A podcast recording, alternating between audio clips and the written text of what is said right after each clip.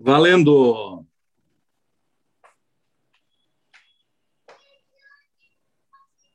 A minha pequena começou falando já aqui na live. Deixa eu Pode participar, dar boa noite, cara. Pessoal. Vamos ver, deixa eu participar. Estamos ao é vivo. o novo normal, Rodrigão. É. Abriu aí, pessoal? Vamos lá.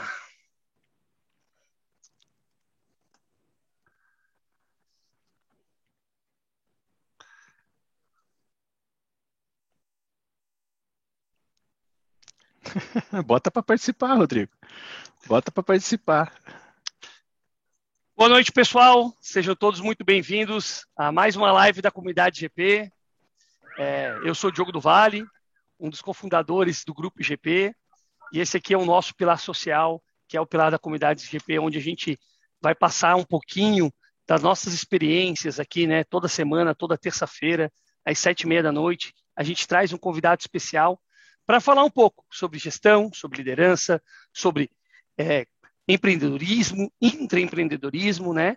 E o nosso convidado de hoje é ele, gestor da Philip Morris, né? gerente da Philip Morris na área fiscal, Nicolas Meira, que vai estar aqui com a gente falando um pouquinho sobre o passo a passo de ser um líder. Ele que é, recentemente foi promovido à gerência, né, Nicolas?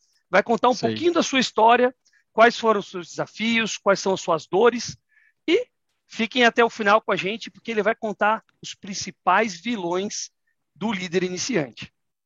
Mas antes de começar, eu quero convidar todos que estão aí nos acompanhando pelo YouTube, pelas outras redes sociais também, para que já aproveitem para acompanhar, nos acompanharmos semanalmente, toda terça-feira. Não esqueçam de nos seguir, né? Já ativar o sininho, que daí toda terça-feira vocês já recebem o nosso aviso de live também, tá? Hoje a gente, vocês vão ver que a gente tem várias pessoas aqui no nosso grupo do Zoom. É, Para aqueles que querem participar também pelo grupo do Zoom, basta acessar o nosso, nosso site, né, que é grupogp.com. Lá vocês vão poder participar do nosso cadastro e entrar dentro da nossa comunidade exclusiva, né, da comunidade IGP. E onde vocês vão ter acesso a poder participar conosco aqui ao vivo né, podendo fazer perguntas diretamente para o nosso entrevistado, que hoje vai ser o Nicolas. Pessoal, então sejam todos muito bem-vindos. E Nicolas, virei gerente. E aí, o que eu faço? Pergunta difícil, hein, Diogo? Vamos lá, boa noite a todos. Diogo, obrigado pela apresentação aí, pelas palavras. É, espero aí de verdade que a gente consiga aí nessa hora e meia atender as expectativas de todas as pessoas aí que estão presentes nesse bate-papo, né? Então vamos lá, vamos bater um papo. Então, antes de falar um pouquinho sobre o nosso tema da noite, né, eu gostaria de me apresentar, apresentar o lado A do Nicolas. Né, até porque é impossível a gente desvincular o nosso pessoal do nosso profissional. Então, é, quem é o Nicolas? Né? Eu sou natural de Curitiba, tenho 38 anos. Eu sou casado com a Bruna, que é fisioterapeuta, pai da Laura, que daqui a 12 dias faz quatro aninhos. E a gente tem na família também um predador, né? Eu falo que é um monstro, é um um animal de grandiosíssimo porte chamado Bonifácio, né, que é o nosso Yorkshire de 2 quilos. Então, também participa da família aí junto conosco. Né? Então, feita a apresentação pessoal aqui, antes de contar um pouquinho da minha história profissional, eu gostaria de, de iniciar nossa conversa com dois dados que eu acho que são bem importantes e são curiosidades para a gente falar na questão de liderança. Então, fui pesquisar alguns, alguns temas e encontrei duas pesquisas que falam sobre liderança, e uma delas, que é do Center for Creative Leadership, ela traz informação de que 20% dos líderes de primeira viagem, ou seja, aqueles líderes iniciantes, estão fazendo um mau trabalho de acordo com seus subordinados. Então, olha que dado interessante. Né? 20% daquelas pessoas que foram recém-promovidas a uma posição de gerência, uma posição de chefia, uma posição de, uma posição de liderança, é, a, na percepção de seus colaboradores, né, fazem um mau trabalho. É preocupante. E o segundo dado que eu, que, eu, que eu trago é uma pesquisa da Deloitte, onde 75% dos entrevistados afirmaram que as empresas não conseguem desenvolver líderes. E aí aqui tem dois dados importantes que acho que é legal a gente pensar, né? É responsabilidade da empresa desenvolver o líder ou é responsabilidade da pessoa procurar desenvolvimento e tentar se desenvolver da melhor forma possível? Então é uma provocação só que eu acho que é legal a gente fazer aqui antes de, de iniciar a nossa conversa. E aí eu vou falar um pouquinho sobre carreira, Tá? Antes de entrar no tema de liderança, é, pessoal, acho que é legal um pouquinho falar um pouquinho sobre carreira.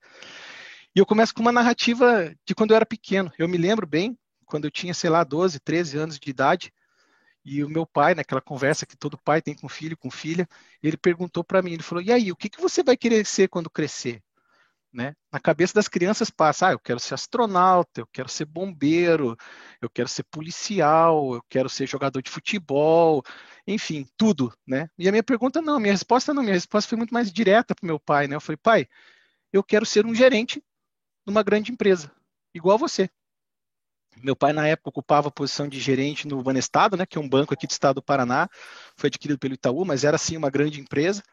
Então, eu olhava aquilo. Meu pai, para mim, era meu super-herói né? Poxa, trabalhava para caramba durante a semana, chegava no final de semana, tinha tempo para compartilhar tempo conosco, jogava bola, ia no jogo do Coxa, sou um torcedor assíduo de estádio, então assim, para mim ele era o meu herói e eu ser igual ao meu pai, para mim estava ótimo, né? Obviamente essa ambição, né, de ah, quero ser um gerente de uma empresa de grande porte, né, ela ficou estacionada no tempo, né? Afinal de contas era uma criança pensando nisso, até que eu comecei a minha trajetória é, é, profissional né, que ela iniciou no banco HSBC, onde eu entrei como estagiário, e aí passei pelos cargos de analista júnior, analista sênior, analista pleno, especialista 1, especialista 2, e após é, nove anos de labuta lá no HSBC, instituição financeira, eu entendi que era o momento de eu migrar também para um outro ramo, né, ir para o ramo da indústria, sair um pouco da prestação de serviço e da parte financeira para a parte da indústria, para adquirir mais bagagem. Então, aceitei o desafio, fui até a Volvo do Brasil, onde eu trabalhei como analista sênior, é, e por lá eu fiquei quase três anos. Né? Por que, que eu saí da Volvo? Gostava muito de trabalhar lá, mas, poxa, faltava aquele algo a mais, né? E aí, quando a Philip Morris me contactou, me procurou para conversar, é, eu participei do processo seletivo e acabei entrando na Philip Morris para a cadeira de especialista tributário, onde eu, onde eu estou há seis anos, né? Os últimos dois como, como gestor da área tributária é, para as operações no Brasil. Né? Então, assim, e, e, aí como é que foi, né? Falar um pouquinho da, da, da notícia, né? Acho que é legal contar. Então, vem aquela ambição desde pequeno, vem aquela ideia desde pequeno que a gente quer ser um gestor, quer ser um gerente de uma multinacional, de uma empresa de grande porte. E, e eu lembro muito bem, a gente estava saindo de um workshop da companhia lá em Santa Cruz do Sul, onde fica a nossa fábrica, e no caminho para o local do happy hour, do local onde a gente ia ter o encontro, é, o Diogo, que é o, que é o diretor da companhia, ele comunicou, ele falou, olha, com a ida é, da Rosa aqui para a Indonésia, que foi também assumir um novo desafio na Indonésia, é, para a vaga dela a gente não vai chamar ninguém de fora, a gente vai colocar você e um outro colega para fazer o gerenciamento da equipe. Então a equipe foi quebrada em duas partes, eu fiquei com uma, com uma gestão de seis pessoas e o meu outro colega ficou com outra gestão é, é de mais pessoas em Santa Cruz do Sul legal, né? Pô, cheguei no happy hour, conversei com todo mundo, não podia contar nada ainda porque a notícia não era oficial, ia ser só oficializado no dia seguinte, né? Então, pô, descontraiu, tomou aquela cerveja, bateu um papo, daí eu cheguei no hotel, tomei um banho, pô, deitei a cabeça no travesseiro, eu falei, tá, vem na cabeça, pô, virei líder. E agora? Eu não tinha experiência com gestão de equipe, né? Ainda mais com pessoas de nível sênior, então as pessoas de nível sênior da equipe ficaram muito respondendo, ficaram quase todas respondendo para mim. Então a minha preocupação era latente, né? E eu passei aquela noite ali naquela ansiedade de poder é, conversar no dia seguinte, entender um pouco mais como é que o pessoal ia receber a notícia, né?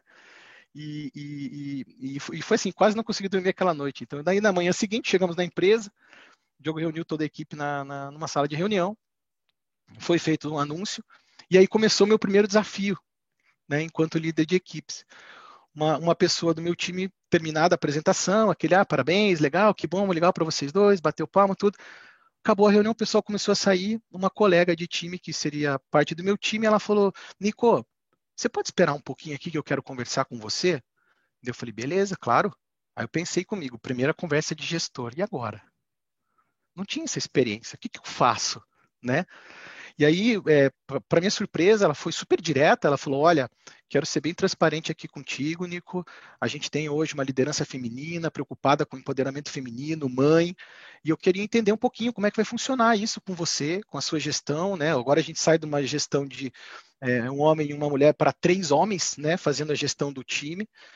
É, e a minha resposta para ela foi automática. Eu falei assim: olha, é, é, é Fulana, fica tranquila, a gente vai ser medido aqui dentro pelas nossas entregas.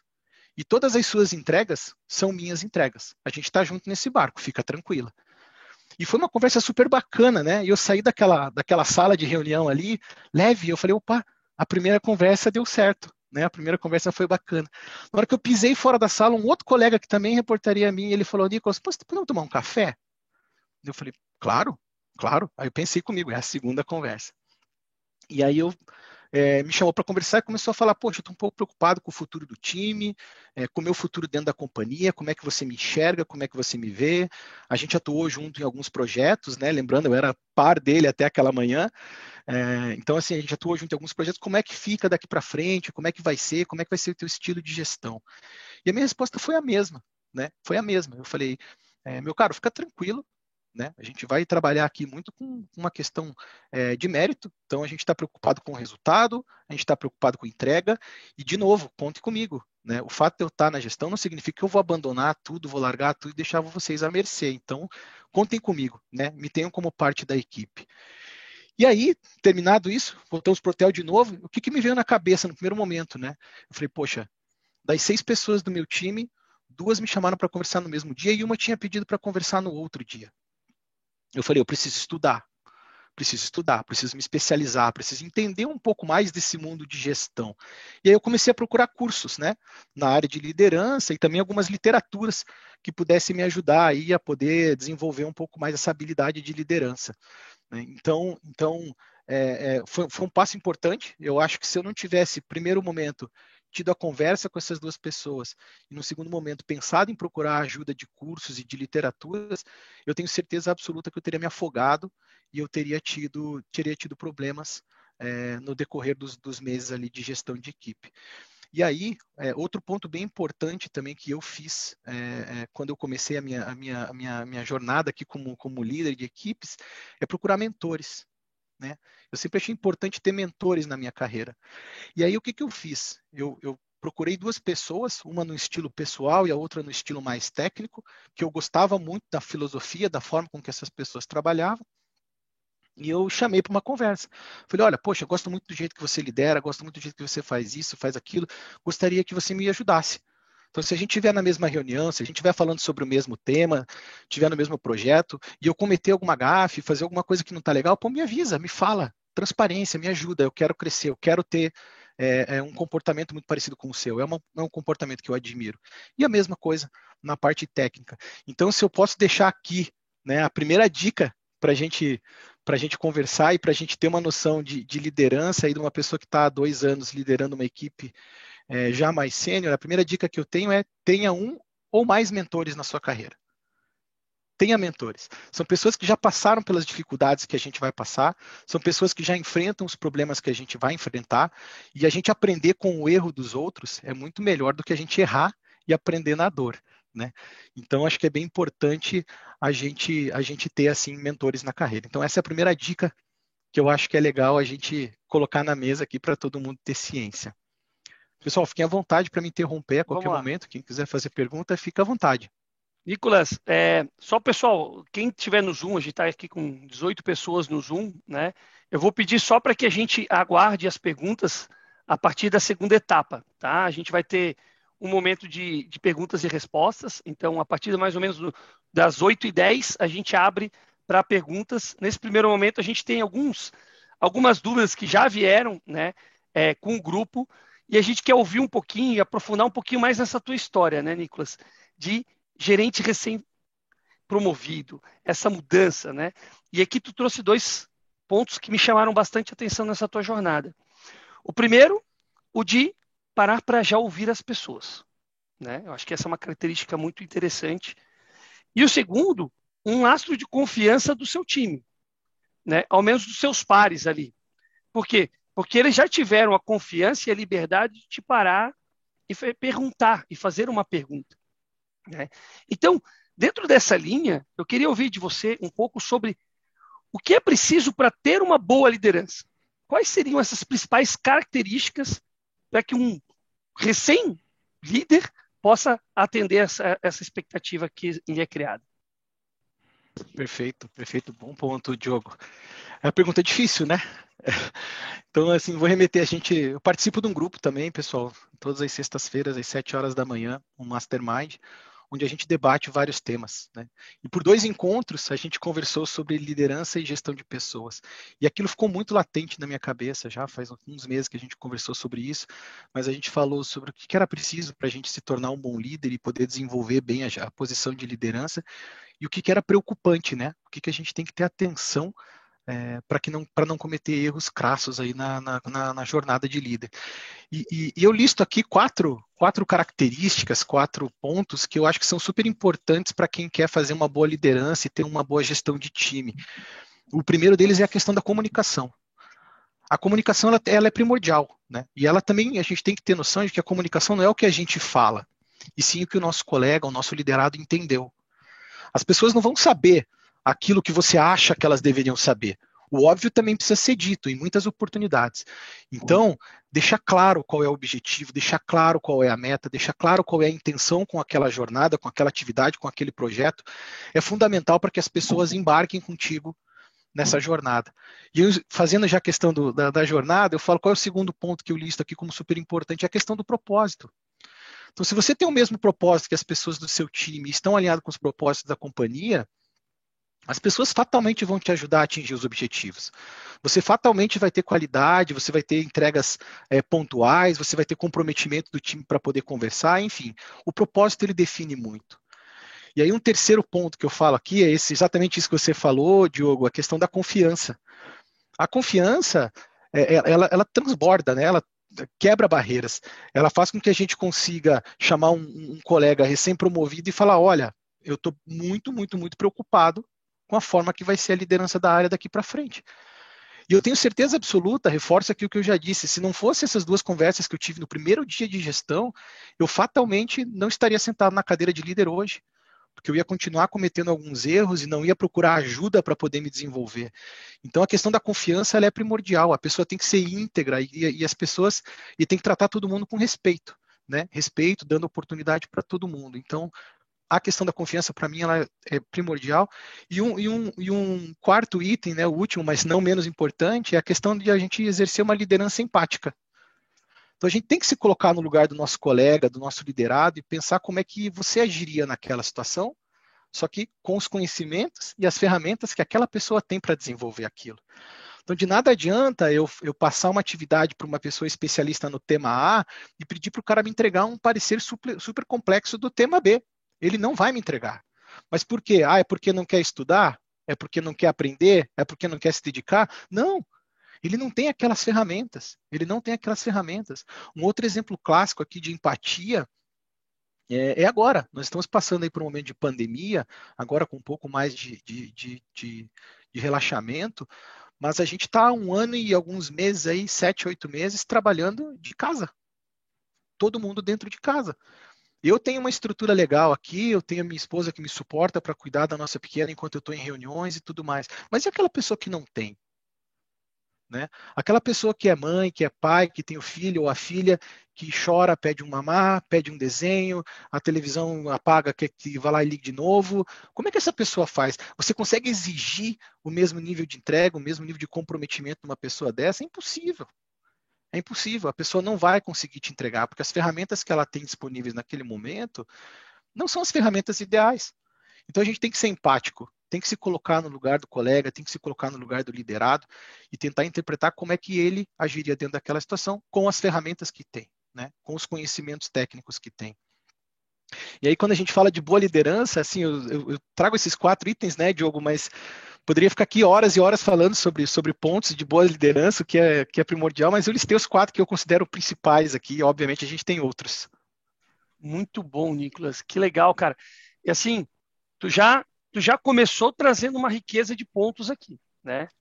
E aí eu vou pedir para quem está com a gente aqui, e a gente tem várias pessoas ao vivo no, no YouTube, pessoal que está aqui no, no, com a gente no grupo do Zoom, pega agora aquele botãozinho, aquele aviãozinho lá, e manda para os seus grupos, manda para os seus amigos para a gente.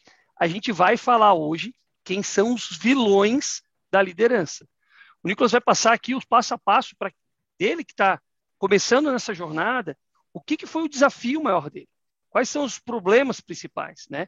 Ele já listou aqui grandes, grandes pontos, val, valores aqui, ó, vou colocar pontos que eu tirei, Nicolas, aqui, e que a gente vai aprofundar depois nas perguntas, hein? Comunicação. O óbvio precisa ser dito. Cara, eu adoro essa frase. A gente tem muito bias. A gente entende, às vezes, a gente acredita que o nosso time já sabe tudo, né? Propósito, confiança e empatia. Só aqui a gente já tem daria para fazer umas 10 lives, né, galera? Fácil. Mas então, vamos aproveitar esse tema e conectando com essas com esses pontos favoráveis que a gente talvez listou aqui, né? Eu não vou falar ainda dos vilões, vocês vão ter que aguardar, hein? Eu quero entender o seguinte, Nicolas. Nesse processo, quando tu assumiu a liderança, né? Um desafio que tu teve que ter, mas numa liderança para cima.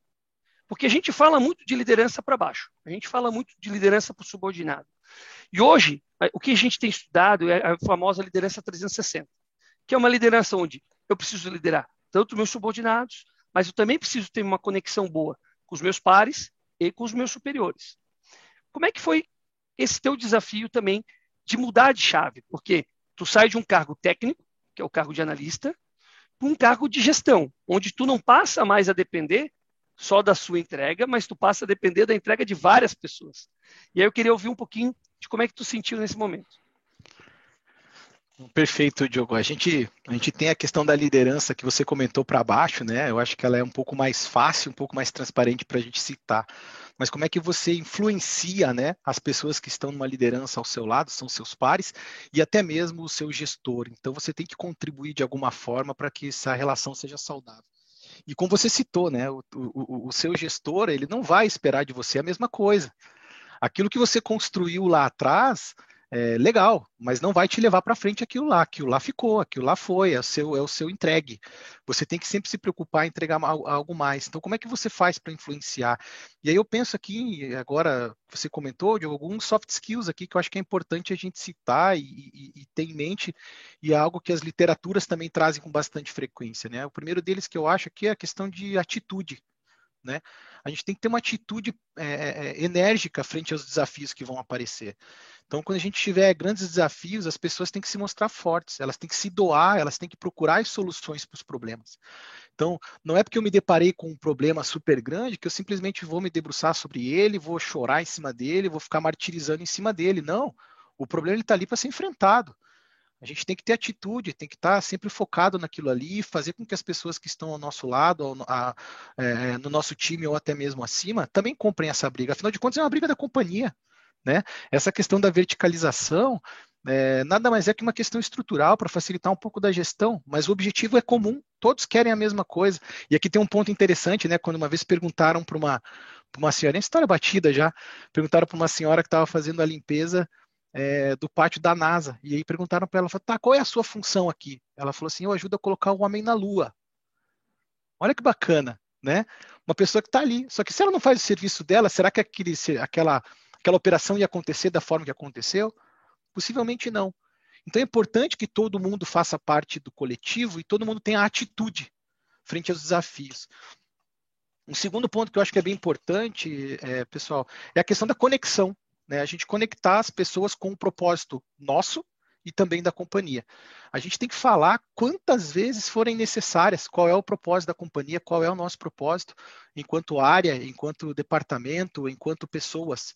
A gente tem que estar sempre conectado. Então, os líderes, eles estão sempre colocando ali é, lenha na fogueira. Ah, o time está querendo dar aquela baixada no moral, a gente tem que ir lá e botar uma lenha na fogueira, trazer um desafio novo, trazer uma, uma, uma, conexão nova que faça com que as pessoas venham e se sintam parte do todo novamente. Então, ou seja, tem que tentar motivar é, de todas as formas. Não é fácil, não é fácil. Eu confesso para vocês que eu ainda estou aprendendo como é que faz. Né? Eu sou, sou uma pessoa muito observadora. Então, assim, na minha carreira eu tive bons líderes e tive líderes não tão bons. Então, ao observá-los, eu sei que aquelas características que para mim eram muito boas, é, eu carrego elas comigo. E eu faço a mesma coisa com o meu time. Agora, aquelas características que não, que não deram certo, que eu achava que não estava legal, se não foi bom para mim, por que, que vai ser bom para as pessoas que estão comigo hoje nessa jornada, né? Então, a questão da observação, né? Você observar sempre as pessoas ao seu redor, observar as pessoas à sua volta, observar principalmente as pessoas que estão numa cadeira acima da sua, né? É, para que você consiga fazer essa conexão.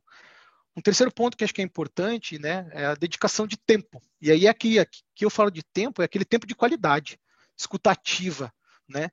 Se dedicar tempo de uma forma estruturada para desenvolver pessoas. Até porque é, um ponto bem importante é para eu crescer, alguém vai ter que sentar na minha cadeira. Para eu crescer, alguém vai ter que sentar na minha cadeira.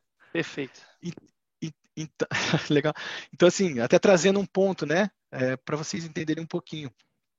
Na minha reunião de final de ano, no ano passado, é, o Diogo me perguntou, ele falou, tá, Nicolas, qual é o seu próximo passo de carreira? O que, que você quer? Né, aqui fazendo um parênteses nas nossas soft skills aqui. Eu falei, olha, Diogo, eu cheguei aonde eu sempre sonhei, que era ser o líder de uma área é, de tax, de impostos, num, numa empresa de grande porte. Então, cara, eu estou na cadeira que eu sempre sonhei. Mas nós tivemos uma mudança de estrutura e apareceu uma estrutura global. Eu falei assim, eu quero a sua cadeira. E eu deixei isso para o Diogo bem claro. Eu falei, Diogo, eu quero a sua cadeira. Aí o que, que foi a primeira coisa que o Diogo me falou? Ele falou, cara, então beleza. Então você vai ter que entregar mais do que você está entregando. Perfeito. Além disso, você tem que preparar pessoas para sentar na sua cadeira. Porque de nada adianta a gente botar você uma, uma cadeira para cima e a cadeira de baixo ficar descoberta, ou eu ter que ir para o mercado e trazer uma pessoa que não tenha tanta cultura da empresa enraizada. Então é difícil né, você conciliar tudo isso. E aí, como é que a gente faz? A primeira coisa que eu fiz é olhar para baixo, quem eram as pessoas que estavam no meu time e quais aquelas pessoas que eu via potencial para sentarem na minha cadeira. A primeira pessoa que eu chamei, eu falei, ó, oh, vem cá, você gostaria de sentar na minha cadeira? Ah, eu gostaria, pô, é um sonho que eu tenho, gosto muito da área de impostos, é, pô, me dedico bastante. E eu falei, poxa, que legal, Adri, vamos desenvolver essa habilidade então para você sentar na minha cadeira. Porque ela era a única pessoa do time que queria sentar na minha cadeira. E estava se preparando para isso. Né? E aí, no meio do caminho, né, acabou não dando muito certo. Ela, ela manifestou para nós uma vontade que ela tinha de seguir carreira no exterior. E aí a gente é, conversando com os outros clusters do, do mundo, ela acabou se, se transferindo para o nosso time de techs global lá, na, lá em Portugal, né, atendendo lá o mercado da Suíça, Portugal, Espanha e toda aquela região. Então, assim, aí eu falei, poxa vida, e agora? Né? A pessoa que queria, a única pessoa do time que queria a minha cadeira, não está mais aqui. O que, que eu vou fazer? Bom, beleza, vamos continuar desenvolvendo, vamos continuar pensando, vamos continuar trabalhando e vamos embora, né? E aí, voltando aqui um pouquinho. Oi, Diogo. Ô, Nicolas, deixa eu aproveitar, claro. fazer uma interrupção. Claro, mas porque vontade. esse tema é interessante porque tu trouxe uma, um ponto, que é a gente tem muitas, muitas vezes nós como gestores a gente toma como premissa de que todo mundo quer a nossa cadeira de executivo de todo mundo quer ser diretor de uma grande multinacional, ser diretor de uma empresa.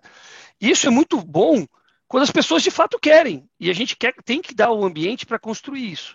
Mas a gente precisa ouvi-las também. Né? E aqui eu acho que foi interessante que tu trouxe, é que tu foi parou para ouvir o teu time para entender quem quer assumir uma posição de gerência nacional na área fiscal, né? Quem que tem esse, quem que tem as habilidades e as características? Porque se não tiver, vai ter que construí-la né? Vai ter que trabalhar os soft skills, vai ter que trabalhar os hard skills para que seja, seja construído esse processo.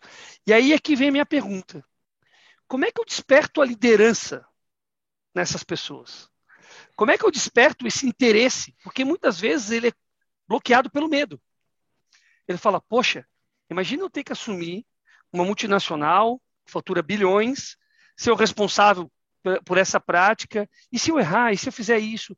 Então, isso requer também um, tra um, um, trabalho de construir uma liderança. Como é, que tu, como é que tu tem trabalhado nesse processo? Bom, vamos lá. Pergunta difícil de novo, né, Diogo? eu acho que eu passei por isso, né? Eu, eu, eu, comecei construindo a minha carreira numa parte técnica muito, muito, muito preocupada é, com entrega técnica, né? Então, então foi, foi algo onde eu me preocupava muito comigo, com os meus prazos, com as minhas entregas, como é que eu ia entregar é, é, alguma coisa diferente para poder me sobressair. E para mim, pelo menos, e aí compartilhando com vocês a minha experiência, essa, essa vontade de gestão, como eu comentei, ela tinha ficado adormecida por alguns anos, né? E ela foi despertar nos últimos três, quatro anos aqui. E como é que foi o despertar dessa vontade de ter uma, uma posição de liderança para mim, né? Nicolas aqui trazendo a experiência do dia. É, observando, eu participava de reuniões já como, como, como sênior, né, como especialista da área, eu participava de várias reuniões já com, com o presidente da companhia, é, é, com o controller da companhia, com o diretor financeiro da companhia. É, fui fazer uma apresentação para o presidente para apresentar um, uma oportunidade que a gente trouxe lá alguns milhões de recuperação fiscal para a empresa. E aí, a partir da hora que você está nesse ambiente, né, que você está convivendo com essas pessoas e trabalhando diretamente com elas, a gente começa a falar, poxa, aquilo ali é legal, será que eu consigo fazer? Eu quero fazer. E aí a gente vai lá e começa a estudar. Você vai ver um outro exemplo ali, poxa, aquilo ali também é legal, quero fazer, pô, a gente vai começar a fazer. E aí, para mim foi natural, né? Essa vontade de ter uma posição de chefia, uma posição de liderança e abandonar, não abandonar, mas não focar tanto mais no operacional e sim como é que eu posso fazer com que o time me ajude a entregar o operacional e eu consiga ajudá-los a crescer também, a desenvolver também. Né? E aqui tem um ponto bem interessante também, né, Diogo? É, vamos lá. Eu comecei o time, quando fui promovido, com seis pessoas na minha equipe. Né? Eu tinha seis reportes diretos para mim. Em questão de oito meses, dez meses, eu tinha duas. Ah, mas porque pô, você foi um péssimo gestor, foi um péssimo líder?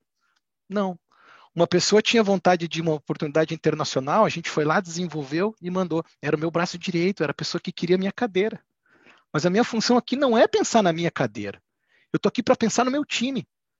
Eu estou aqui para transformar o dia deles melhor. Se eu puder transformar o dia do meu time melhor, eles fatalmente vão me ajudar e vão entrar comigo nessa jornada, vão entrar comigo nesse barco, vão pegar o remo ali e puxar a canoa para frente.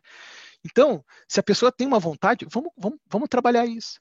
Aí uma segunda pessoa tinha vontade de aprender um pouco mais sobre finanças além de impostos. Conseguimos uma posição numa empresa ligada do grupo. A pessoa se deslocou agora em janeiro desse ano, saiu do nosso time de techs e acabou indo para essa outra área, mexendo techs, finanças, mais posição estratégica, ou seja, desenvolvendo habilidades. Né? A gente tinha uma outra pessoa no time que o sonho dela era empreender no mundo de cinema e fotografia. Era o sonho dela. Num evento que nós tivemos de equipe, é, cada um tinha que levar um objeto para que, que, se definisse, ela levou uma câmera fotográfica e você via ela falar com aquele, com aquele brilho no olho a questão da fotografia e do cinema e tudo mais. Ela estava até com um curso marcado para fazer nos Estados Unidos de cinema na Broadway, não acabou não indo em virtude da pandemia. E ela acabou né, saindo da companhia para trabalhar com seu empreendimento e que, graças a Deus, está dando super certo também. Né? E, e, as pessoas vão se desenvolvendo. E uma quarta pessoa que era o meu braço esquerdo, vamos dizer assim, que acabou virando meu braço direito depois, ela falou assim: Nico, vem cá, cara.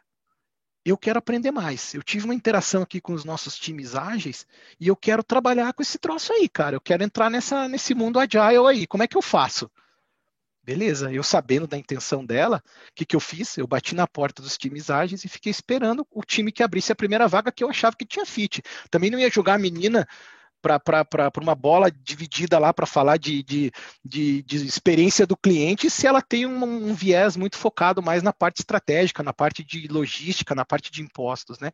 Então a primeira oportunidade que teve, a gente chamou ela para conversar, falou, olha, Lari, apareceu essa oportunidade, você tem interesse? Na hora, poxa, claro que eu tenho pum, mais uma pessoa que foi. Então, meu time de seis pessoas, ele, em questão de um ano, ali, ele foi reduzido para duas pessoas.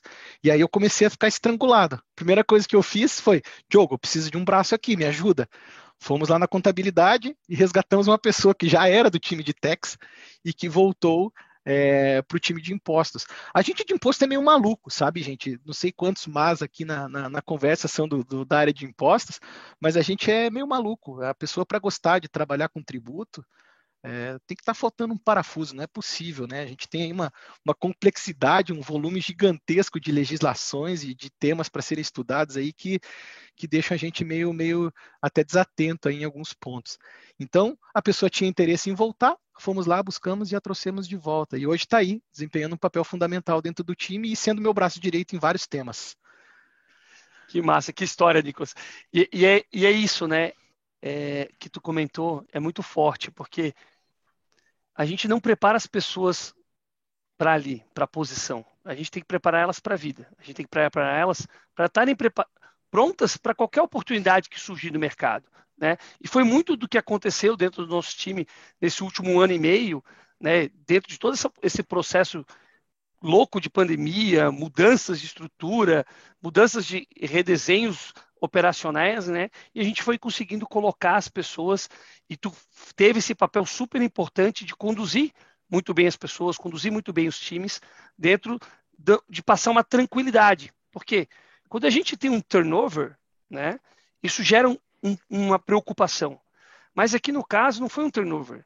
Aqui no caso foram oportunidades surgidas de desenvolvimento das pessoas, onde a gente pôde realocar elas em posições melhores do que elas estavam. Né? Eu acho que isso é muito legal e gera um, um, um nível de engajamento muito grande. Eu acho que volta naquele ponto que tu trouxe da conexão. Tá? Pessoal, eu vou, eu vou parar agora um pouco, Nicolas. Acho que tem, a gente tem bastante pergunta, tem muitas pessoas lá no. Esse clube do Bolinha aí, cara. Esse no YouTube. É, eu vou dizer que parabéns, Nicolas. Já estamos batendo nossos recordes de audiência. É, cara, parabéns. eu sabia, eu sabia que o Nicolas era famoso, né? Mas eu não sabia que era tanto, né? Pensa num cara que tá arrastando multidões aí. parabéns, cara. Ó, Tá muito bom. É tema, eu tenho uma cara, pergunta. O tema, o, tema, o tema é interessante, Rodrigo. O tema é interessante. Eu sou só um meio de comunicação aqui. Eu tenho uma pergunta. Pode abrir para pergunta, Diogão? Pode fazer, Rodrigo. Aí em seguida a gente já passa. Ô, Rodrigão, porque tem antes, perguntas antes... no YouTube também. Tá. Tem algumas Rodrigão, perguntas. Antes de você trazer o seu, antes de você trazer a sua pergunta, cara, só queria fechar aqui com um ponto que eu acho que é bem importante, né? É, você participa também do nosso grupo de mastermind lá nas sextas-feiras às sete horas da manhã. E aí, lá a gente discutiu liderança e para mim duas coisas ficaram na cabeça ali, né? A gente como líder, a gente tem que ser humano. A gente tem que ser humano. A gente tem que liderar o nosso time com empatia. Os líderes, eles não são super humanos. Eles são humanos com super propósitos. Que conectando com o resto do time vai fazer com que os resultados venham. Então, e, e aí de novo, né? E a liderança não é aquilo que você fala, a liderança é aquilo que você faz. E aí aqui, né, o Fontana participa conosco também do grupo. Uma frase que ele falou e ficou na minha cabeça e eu uso com bastante frequência. Ele fala o seguinte: palavras movem. As palavras movem, mas os exemplos, eles arrastam. Então a liderança pelo exemplo, ela é fundamental para que a gente consiga aí ter o time é, comprado naquela, naquela, naquela meta, né, naquela jornada conosco. E aí aqui fica, fica a minha segunda dica. Né? Acho que só para fechar esse bloco aqui, antes das perguntas, é que para a gente ter uma posição de gestão, para a gente ter uma posição de liderança dentro das equipes, a gente tem que estar tá constantemente buscando, um, autoconhecimento e dois, desenvolvimento. Isso tem que ser frequente, tem que ser latente. Eu não vou conseguir liderar o meu time se eu não conhecer o meu estilo de liderança. Eu não vou conseguir, conseguir liderar o meu time se eu não conhecer cada um do meu time de forma individualizada e o que faz o olho de cada um brilhar. Né?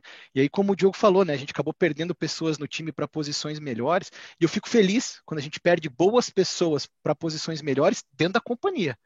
O que eu vou ficar triste é que se algum dia alguma pessoa que eu gosto muito no meu time pedir a conta e ir trabalhar no mercado, aí eu vou ficar um pouco chateado de não ter conseguido segurar. Mas quando a gente perde para dentro da companhia, eu confesso que eu fico até feliz de ver a pessoa crescendo e o mercado evoluindo. Vai lá, Rodrigão. Não, parabéns aí, cara. Realmente o homem arrasta multidões. Tô brincando contigo. Mas parabéns pelo teu assunto, é bacana e tu tá mandando ver mesmo, tu já tem uma experiência legal aí, né? Eu queria fazer, antes, antes de tudo, eu queria só fazer um parênteses, né? Quem está curtindo aí o Nicolas, está curtindo o IGP, já dá um like, dá um inscrever, não só pelo fato de, ah, vamos bombar esse canal, mas também para ter vocês aqui sempre, porque é isso que enriquece a conversa, é essa troca com todo mundo, né? Isso vai, vai, vai ficando cada vez melhor. Então, assim, eu queria fazer uma pergunta para ti, Nicolas, botar aí um, uma pressão, mas é, é tranquilo, na verdade, tá? É, cara, quando tu virou é, gerente, tu, tu, tu tava num, numa situação onde tu era um analista e daí tu tá, tava de, de analista, tava de, de, vamos dizer assim, é, tocando mesmo a parte operacional e de repente tu Técnico. virou um líder, né? De repente tu Perfeito. virou um gestor. Aqueles teus colegas que estavam junto contigo como analista, como é que foi isso, sabe? Porque num momento tu estava como do lado dos caras e de repente tu ficou, virou gestor, né? Tu deixou de ser o analista para virar um gestor e de repente até gerenciando os teus próprios amigos, que antes tu tava, é, eram teus pares, né? Então essa pergunta, como que foi essa questão, tanto deles, a parte psicológica deles e como que eles encararam essa nova relação e como foi também isso para ti, né? Como que foi? Como que tu encarou isso? Teve alguma estratégia? Ou simplesmente é, foi tocando e as coisas foram acontecendo? Como é que foi isso? Cara, a estratégia que eu usei aqui, Rodrigo, foi foi foi ser o coraçãozão da área, né? Então, assim, acolhi. Eu trouxe as pessoas que estavam no meu time ali no primeiro momento para conversar. E a primeira coisa que eu falei para todos eles, e aí se tiver alguém aqui do time, fique à vontade para comentar, foi falar, gente, a minha função aqui não mudou. Eu continuo sendo responsável para fazer as entregas que a área tem e nós continuamos sendo responsáveis para trazer os nossos produtos de risco reduzido para o Brasil e para fazer o nosso negócio é, funcionar de uma forma correta. Então, a minha função aqui, ela é o quê? Desenvolver todo mundo. A partir da hora que todo mundo estiver tranquilo, estiver bem, estiver feliz fazendo o que faz, eu entendo que a gente está trabalhando de uma forma correta. E aí, num primeiro momento, foi, foi, foi até tranquilo, sabe, Rodrigo? O time já era bem sênior? Eu tinha uma posição também de senioridade dentro do time, já até mesmo por ter mais tempo de, de área, de área tributária, né? Então o time vinha ali com 5, 6 anos de área, eu já carregava quase 15 nas costas, então já tinha tido passagem por todas as áreas, então as pessoas, pelo que eu percebi, elas entenderam como se fosse um passo natural de carreira, sabe? Uma movimentação natural. E assim, não foi, ah, o Nicolas virou o gerente. O Nicolas virou o gerente substituindo uma outra gerência que acabou indo para uma oportunidade na Indonésia. Então era um passo natural de carreira, né? Assim como eu saindo, era o passo natural de carreira que aquela pessoa que eu estava desenvolvendo sentasse na minha cadeira. Então, assim, o time comprou bem essa ideia, o time comprou bem essa, essa característica, e aqui de novo eu reforço, né? A confiança. A confiança é fundamental e ela é primordial para que a gente consiga evoluir e fazer os, as discussões. Então construir o seu relacionamento, né? Tu foi atrás de um relacionamento mais forte Com e mais certeza. aberto, né? Bacana. Com certeza. Esse é o ponto, sabe, Rodrigo? Então, eu acho que assim, o primeiro ponto é você colocar o teu coração ali no que você está fazendo e você ter tesão pelo que você faz, você gostar do que você faz. Né? E o segundo ponto é, obviamente, é você trazer o seu time para o seu lado. Não é porque hoje eu estou na posição de gestor que eu serei o gestor ou sou o gestor. Não, eu estou na posição de gestor. Amanhã quem estará nessa posição de gestor pode não ser eu, pode ser outra pessoa. E o, o que é ótimo, o que é salutar, né? A gente precisa preparar as pessoas para ter desenvolvimento. Então, quando a gente olha assim a questão é, de, dessa virada de chave, eu vou te dizer que a questão foi muito mais difícil para mim largar o técnico, e aí aqui estou antecipando um dos vilões, aqui o Diogo comentou que no final da live a gente ia falar. É, para mim foi muito mais difícil largar o técnico e partir para uma atividade mais de gestão, mais de liderança, mais estratégica, do que para o próprio time me enxergar e me ver ali naquela cadeira, naquele momento, que é a cadeira que eu ocupo atualmente, né? Ocupo nesse ô, momento. Ô, Nicolas, e pessoal, toda a última vez, ó, a última pergunta, tá, Diogo? Não falo mais hoje, a última pergunta, eu juro. Imagina, ah, Rodrigo, manda é ver. É muita gente para perguntar, eu sei disso. Então eu vou fazer a última perguntinha só e vou liberar todo mundo aqui, tá? Dioguito, todo mundo aí. Mas, Nicolas, a última pergunta é a seguinte. É... Agora vou te deixar de saia justa, hein? Por que que tu tá aqui hoje? Por que que tu tá hoje aqui no GP dando essa live? Tu não tá preparado para essa resposta? E aí que eu quero ouvir o teu coração, né, cara? Vai lá, manda ver. Vocês não sabem, gente, mas a gente passa um script antes, tá? Essa pergunta não estava no script, então eu não preciso responder, né, Rodrigo? Bom, vamos lá, né? É, eu, eu, eu acompanhei a jornada de vocês no IGP desde a época que vocês estavam pensando em constituir, né, criar o instituto. Então, o Diogo, ali nos nossos almoços, ali no, no, no escritório, a gente sempre falava, pô, cara, tem um sonho tal de construir isso, isso, isso. E eu falo, cara, isso é muito legal né? Você deixar um legado. Pô, a gente vai morrer, a gente vai passar para um segundo plano. O, o que, que a gente deixou? Além de um filho, um monte de conta e um pouco de patrimônio. A gente precisa deixar um legado, precisa deixar alguma coisa que as pessoas é, se lembrem né, da gente como uma forma é, feliz, uma forma coerente, uma forma boa. Então, acho que assim, desde que começou o IGP, eu consegui, eu perdi uma live só por um, por um outro compromisso particular que eu tinha, mas em todas elas que eu entrei, foram sensacionais. Eu aprendi muita coisa, troquei muita experiência e saí dali com muito conhecimento. Saí daqui com muito conhecimento. Então, quando, quando, quando você me ligou lá na, na semana passada e falou, pô, Nicolas, topa bater um papo conosco, né, sobre esse tema tal, na hora eu falei, cara, com certeza. Eu passei por algumas dificuldades e, e compartilhar esses erros, né, essas experiências que eu passei, vai ajudar outras pessoas a não errarem igual. Então, assim, se, se, se nesse mundo aqui de pessoas que está participando conosco aqui hoje, uma pessoa daqui a dois, três anos se lembrar de uma frase que eu falei, cara, para mim já valeu muito. já valeu muito. Conseguir ajudar aquela pessoa a fazer qualquer coisa, já valeu muito, sabe? Além do que, obviamente, é uma troca, né? Agora sou eu que estou falando, daqui a pouco alguém vai trazer algum comentário, vai trazer alguma coisa e eu vou aprender também. E aí o propósito do IGP é muito bacana, compartilhar, né? Trocar ideia, trocar experiência. Então o que o que o que me fez estar aqui hoje, o que me deixa com, com vontade de estar aqui hoje, Rodrigão, é basicamente isso, cara, é poder contribuir e tá e tá perto das pessoas para tornar o um mundo melhor aí.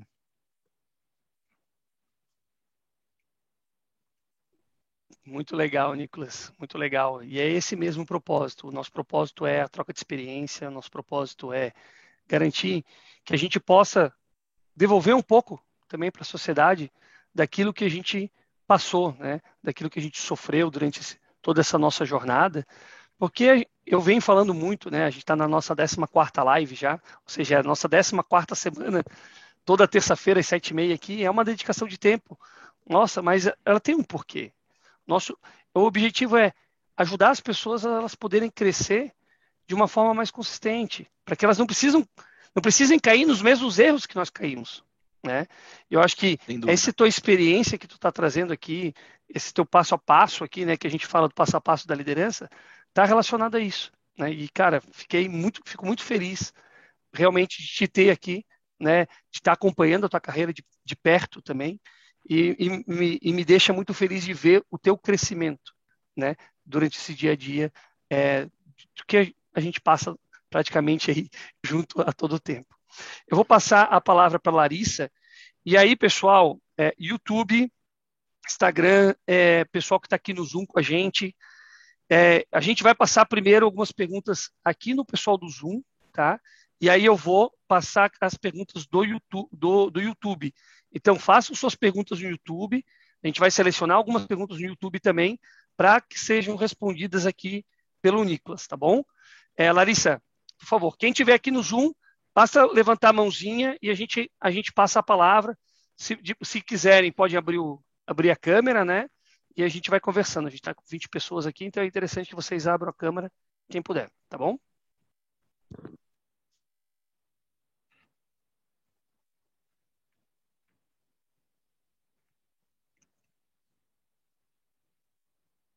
Larissa, alguém? Larissa? Ficou sem. Então vamos, Lari, tenta resolver o microfone, a gente passa para o Rafael Navroski. Aí em seguida a gente volta contigo, tá bom? Ô, Nicolas, tudo bom, meu querido? Opa! Satisfação enorme estar aqui novamente no IGP. É, eu já estou virando sócio aqui, viu, Diogão? Coisa boa demais, cara. Né? Nicolas, me chamou bem a atenção quando você falou bem assim, é, a menina que tinha potencial, ela saiu, né, que teu braço direito. E, é, e você pegou bem essa característica do potencial. Quais eram as características delas que destoavam das outras da sua equipe? Iniciativa, Navroski.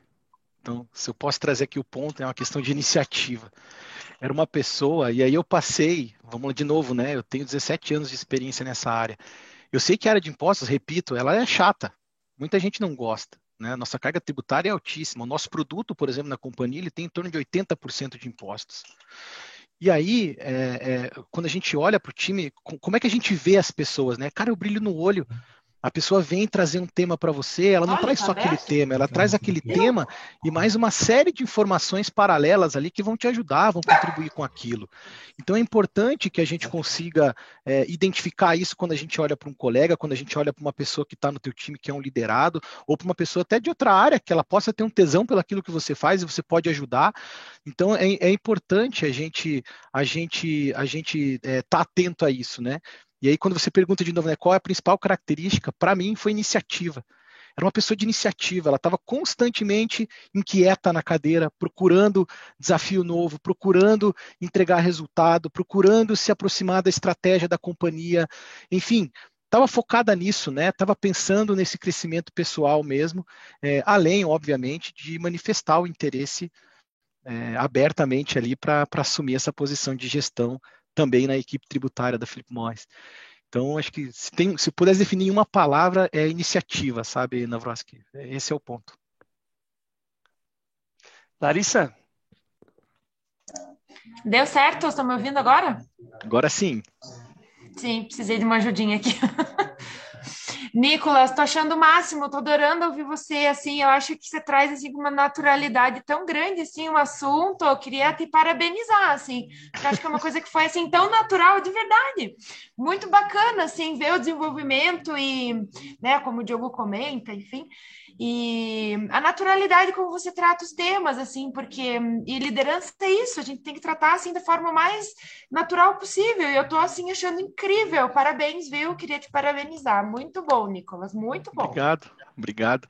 Na verdade, nada mais é do que contar nossa história, né, Larissa? Se eu pedisse para qualquer um aqui nessa sala abrir a câmera e contar meia hora sobre a sua história de vida, eu tenho certeza que ia sair com uma fluidez tão tranquila e tão transparente como eu acho que eu estou conseguindo passar para vocês aqui pelo seu comentário.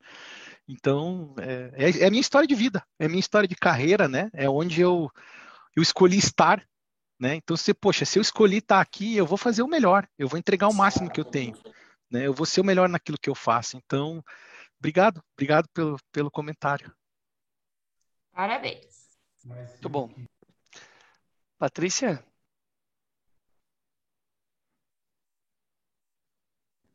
Tá no mudo ainda, Paty. Oi, estão me ouvindo agora? Agora sim. Nico, muito bom. Adorei. Queria falar primeiro que das poucas vezes que a gente trabalhou juntos, sempre foi muito leve. É, e eu acho que o sentimento que eu tive trabalhando contigo é o sentimento que as pessoas que reportam para ti também têm. É, tu é sempre enérgico e sempre muito gentil e trata as pessoas de uma forma que elas se sentem bem. Então, eu acho que é, para ser um bom líder, primeiro precisa ser uma boa pessoa, né? E eu acho que você é uma boa pessoa. Eu tenho uma pergunta que eu acho que aconteceu contigo recentemente, que você teve no time uma grávida, uma gestante retornando.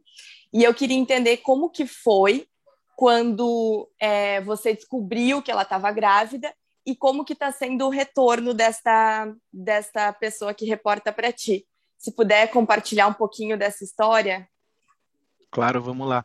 Na verdade, Paty, não reporta para mim, reporta para o Leandro, que é outro gerente da área em Santa Cruz, mas a gente tem uma, uma liderança meio que dividida, tá? Então a gente acaba tendo as interações. E aí, quando, quando a gente soube né, do retorno, a primeira coisa que a gente fez foi agilizar um encontro da equipe ali, uma reunião fake, para a gente de fato dar as boas-vindas, né? Então, eu, eu, eu penso que para a mulher, né, para a mãe, é muito difícil sair, ficar ali seis meses da licença maternidade, mais um mês de férias, e voltar no sétimo mês com uma criança pequena no meio de uma pandemia, com a creche fechada, a criança no colo. Qual é o sentimento que aquela pessoa vai ter?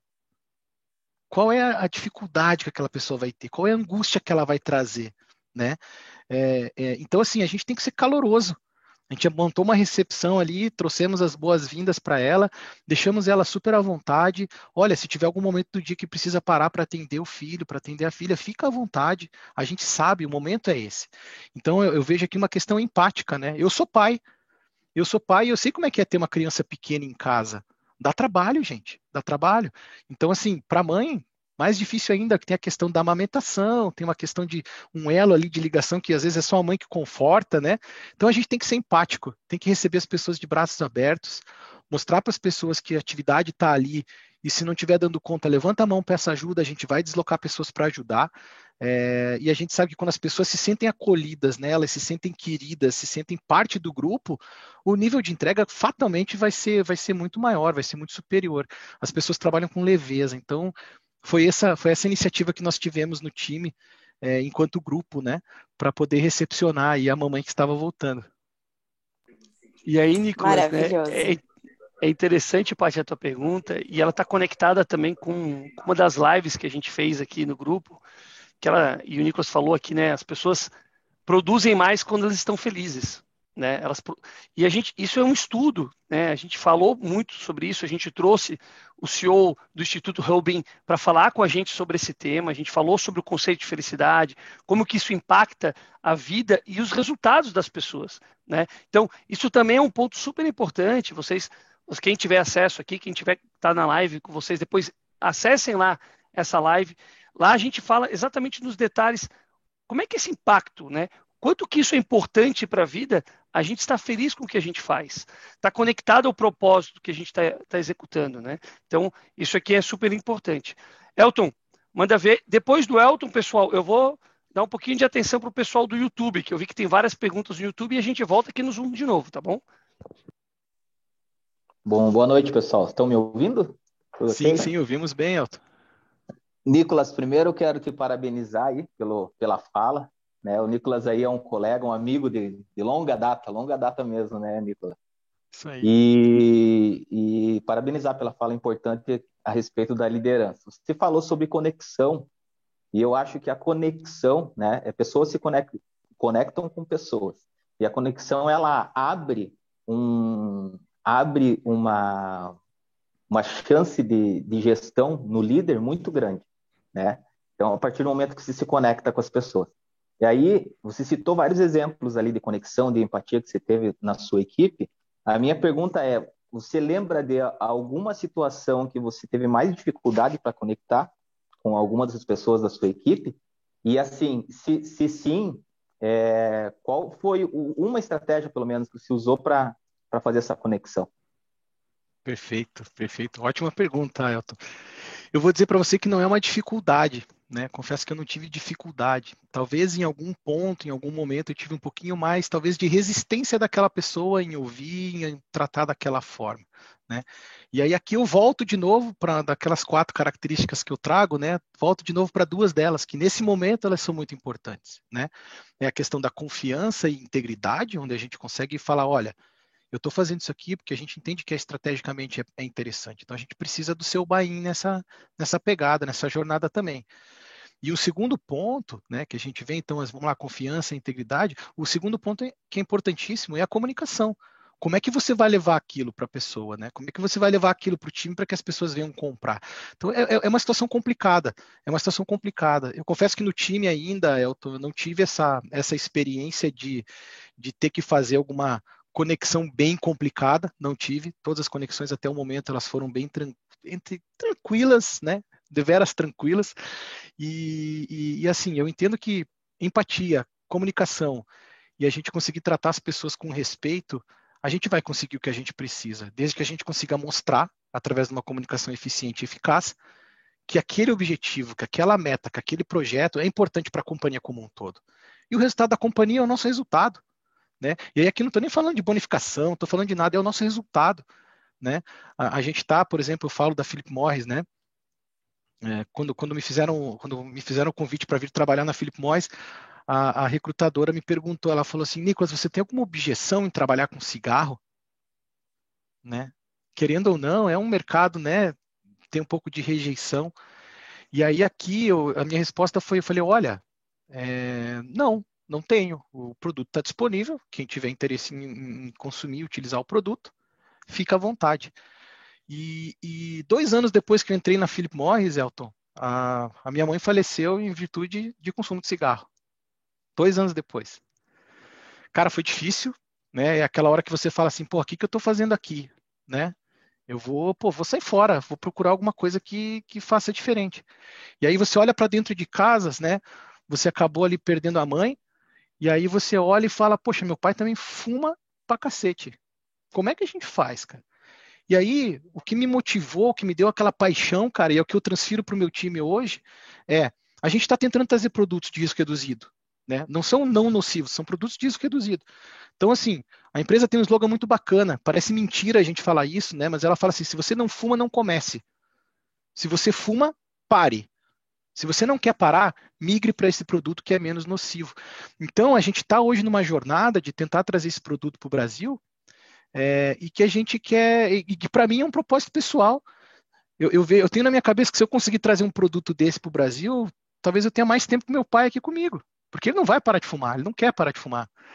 Então, assim, o propósito ele é muito importante, né? E a forma com que a gente comunica esse propósito para o time de uma forma respeitosa, de uma forma clara, de uma forma objetiva, ele vai ser fundamental para que as pessoas, de novo, né, entrem no barco ali e comecem a remar junto contigo. Né? Você não fique remando sozinho.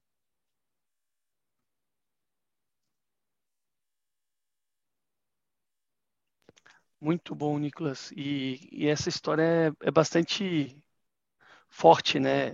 Eu, eu acompanhei de uma certa forma junto com vocês ali, né? Todo esse processo e, e, e a gente sabe quão difícil é e, e aí conecta. E aí eu, eu venho para um outro tema que a gente vem discutindo bastante, né? Que é como é que a gente conecta o propósito nosso, pessoal, com o propósito do nosso da empresa, né? Porque isso é parte da nossa cultura. Né? Nós como né, eu aqui na, me colocando talvez na posição de diretor, né? E, e como é que a gente faz essa conexão? Porque a partir do momento que a gente entende bem os perfis dos nossos funcionários, a gente entende o que motiva eles, é muito mais fácil a gente fazer o quê? Conectar esses propósitos.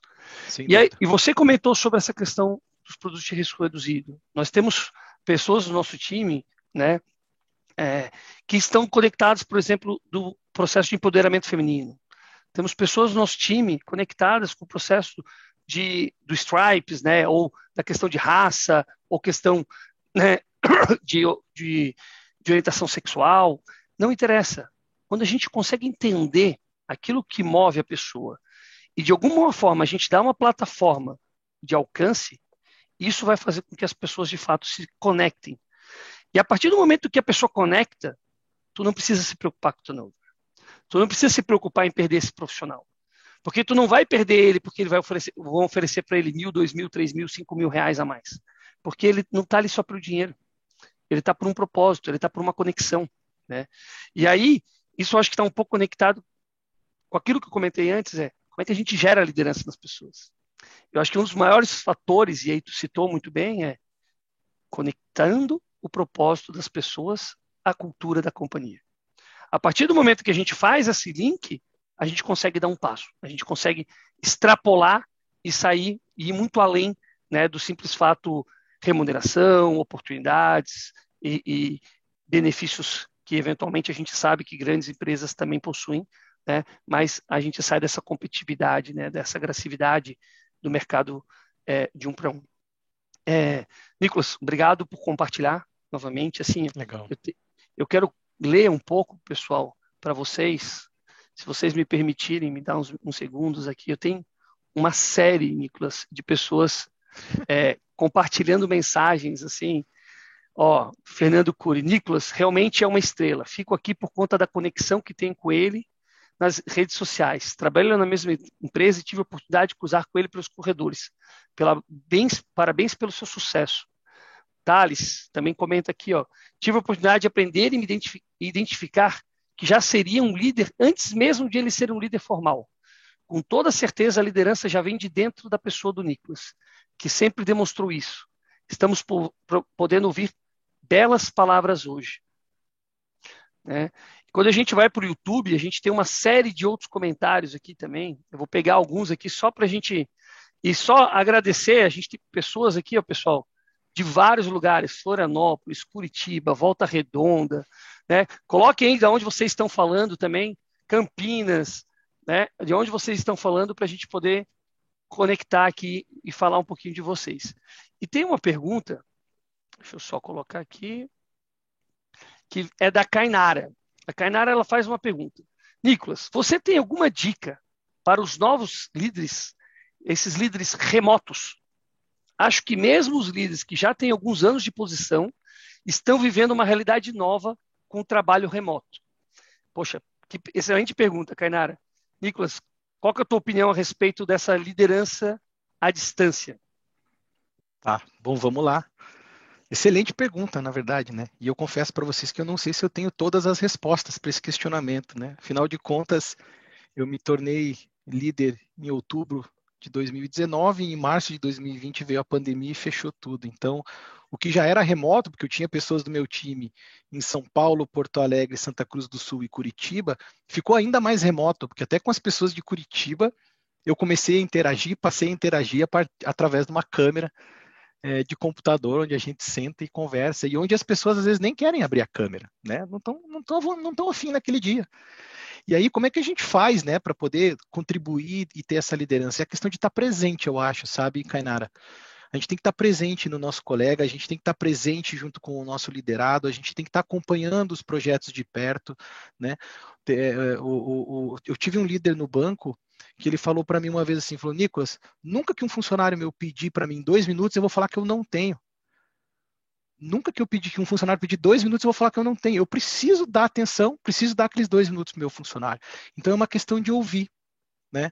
É uma, é uma questão de ouvir, é uma questão de estar perto, é uma questão de estar próximo, né? é uma questão de, de, de, de empatia, você comprar ali a discussão da pessoa, você estar tá próximo da pessoa, né? Então, acho que assim, o, o mundo digital, Kainara, ele, ele facilitou algumas coisas é, e ele dificultou outras. Né? E a barreira que a gente tem que, com essas outras que ele dificultou um pouco, eu entendo que a gente quebra aqui com, com, com o coração tá? É com aquela palavra de conforto, é com aquela proximidade, é com aquele, aquela dica, aquele comentário, né? E a gente sabe também que nem tudo são flores, né, Kainara? A gente invariavelmente vai ter que trazer um feedback, às vezes, para algum, algum colaborador, um pouco mais duro, um pouco mais firme, em virtude de um processo que não deu tão certo. Como é que a gente faz isso hoje no mundo virtual? É difícil, porque quando você está conversando com a pessoa e você fala, você consegue interpretar, né? Lembrando, né? 7% do que a gente fala é o, da nossa comunicação é o que a gente fala. 55% é o nosso movimento corporal. E o restante é a questão da nossa dicção, nossa voz, como é que a gente fala, se está embargada, se não está. E como é que você faz isso no digital, sendo que às vezes a pessoa não quer nem abrir a câmera? É muito difícil. Então, eu, eu vejo assim, o mundo digital ele veio para mostrar que a gente consegue sim fazer gestões de forma remota. Até tem um treinamento é, que, eu, que eu já me inscrevi para fazer, que é uma questão de liderança remota, é mais um dos treinamentos que eu vou fazer na sequência. Estou terminando um de PNL, vou fazer um de liderança remota, é, justamente para aprender um pouco mais sobre isso, sabe, Kainara? Então eu confesso assim, não tenho todas as respostas, mas eu acho que com, com empatia e, de novo, com, com, com, com proximidade, a gente consegue eliminar essas barreiras aí e diminuir esses problemas. E vou conectar uma pergunta do Alan aqui, Nicolas, que ele fez, está bem nessa linha. Como é que tu coordena essas questões das conversas difíceis? Né? Porque, seja remoto ou não seja remoto, como é que é que esse processo do Courageous Conversation, grandes conversas difíceis, que a gente às vezes tem que dar feedbacks duros para as pessoas, para que elas também possam se desenvolver, né? É, eu acho que o primeiro ponto, Diogo, é o respeito. Não é porque eu vou dar um feedback duro, um feedback é, construtivo, ou vou até mesmo, sendo bem transparente, falar algo que não deu certo. Oh, isso aqui está errado, é ruim. É, a gente tem que ser respeitoso. Né? A pessoa que está ali do lado, ela tem o mesmo objetivo que você, ela está no mesmo barco que você, então manter o respeito em primeiro lugar. Né? E, obviamente, ser claro, ser objetivo. E quando você quer, quando você quer transmitir um feedback de construção, feedback de crescimento, ou trazer à mesa uma discussão, algum tema que não foi tão satisfatório, a melhor forma de fazer isso é você ser direto. Né? Não ficar dando rodeio, olha, porque você fez isso, fez aquilo.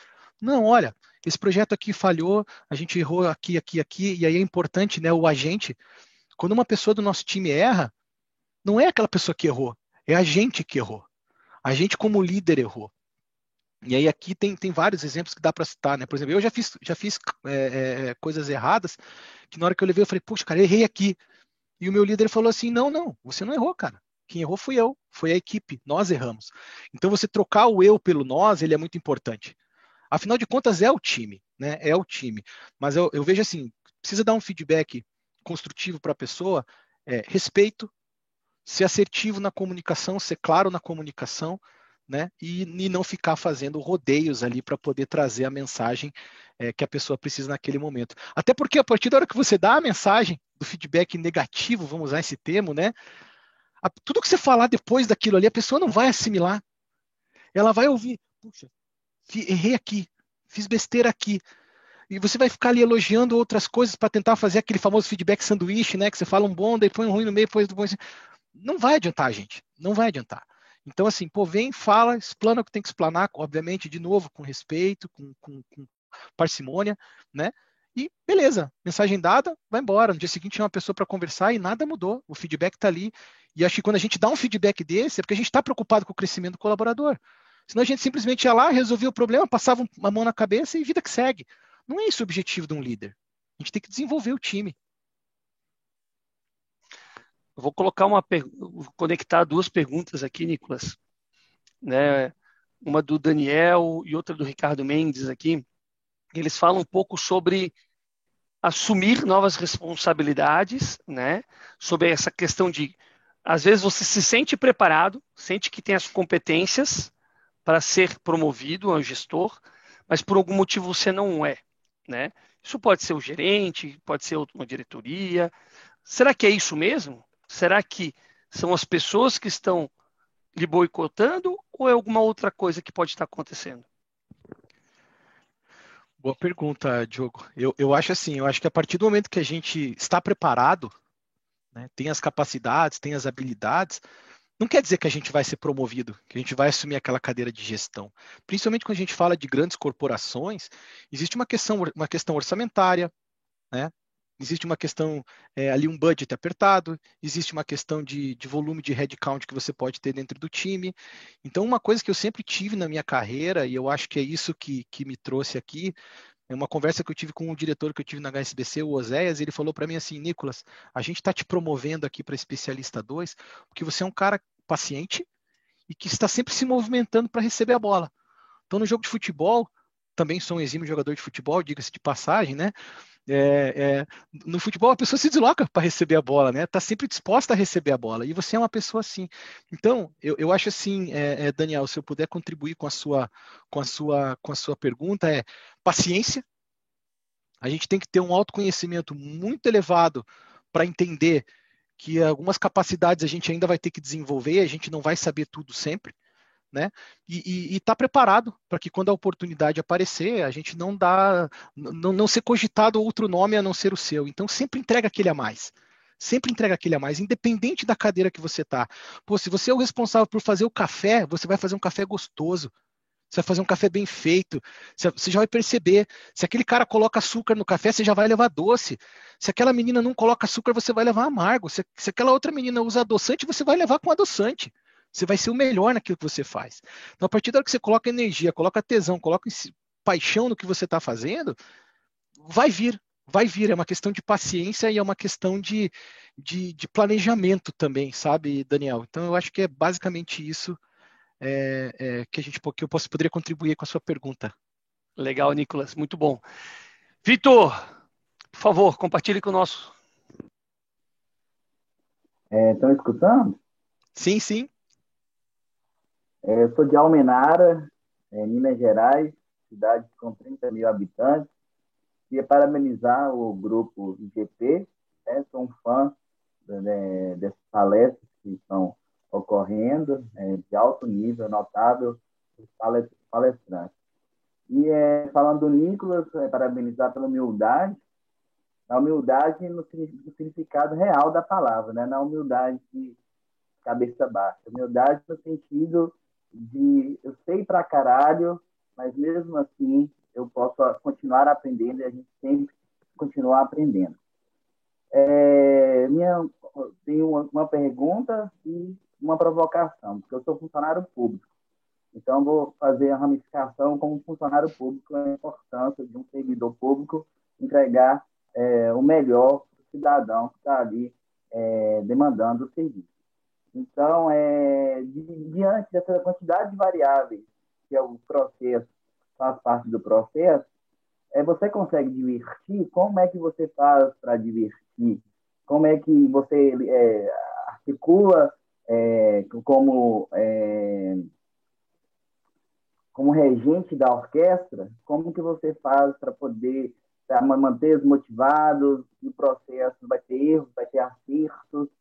E é, sobre essa questão também, que eu sou mentorado por Bernardo Rezende, e acho que, resumindo tudo que você usou de é, importância de um bom líder, pela sua experiência, valores. É porque você consegue integrar a, aquele recurso humano, aquele ser humano, a, a missão da empresa. Mas e valores? Os valores são ensinados é, pela família. Então, como é que você lida com essa questão dos valores é, quando aquele, você vê que aquele funcionário que está na sua equipe, os valores não estão tão alinhados. Então, como tratar os valores? Não é só na questão simplesmente uma dificuldade técnica, uma dificuldade de interação? E como é que você enxerga no, no serviço público é, essa questão de liderança? Eu acredito que as melhorias, é, partidos novos e tudo mais, mas sua visão aí, a partir do Estado, a partir do Brasil, o serviço público, as questões das lideranças. Tá bom, bom ponto. Nicolas, antes, da, antes de tu dar a tua resposta, só quero lembrar vocês que ainda hoje o Nicolas vai falar os vilões da liderança. Então a gente vai passar aqui a, a, quais são os principais vilões que ele, que ele teve durante a sua jornada, viu? Por favor, Nicolas. Vamos lá. Então vamos lá, Vitor. Se eu esquecer algum tema aqui que você trouxe, por favor, me interrompa indo para a primeira parte da sua pergunta, né? Como é que a gente faz para ser o regente dessa orquestra e fazer com que as pessoas estejam no mesmo barco ali, remando na mesma linha, né? Com o mesmo objetivo. Aqui eu ve... volto para a questão do propósito, sabe? Eu volto para a questão do propósito. Então eu acho, eu acho que a gente quando consegue conectar, né, a paixão das pessoas com a sua paixão e isso tudo está vinculado ao propósito da companhia, regir a orquestra é o de menos. A minha figura ali como regente da orquestra é um figurante, porque o time já tem noção do que tem que fazer, o time já é sênior, o time já está capacitado para ter o que fazer. O meu papel como líder ali é orientar, é falar, olha, está indo muito para a direita, está indo muito para a esquerda.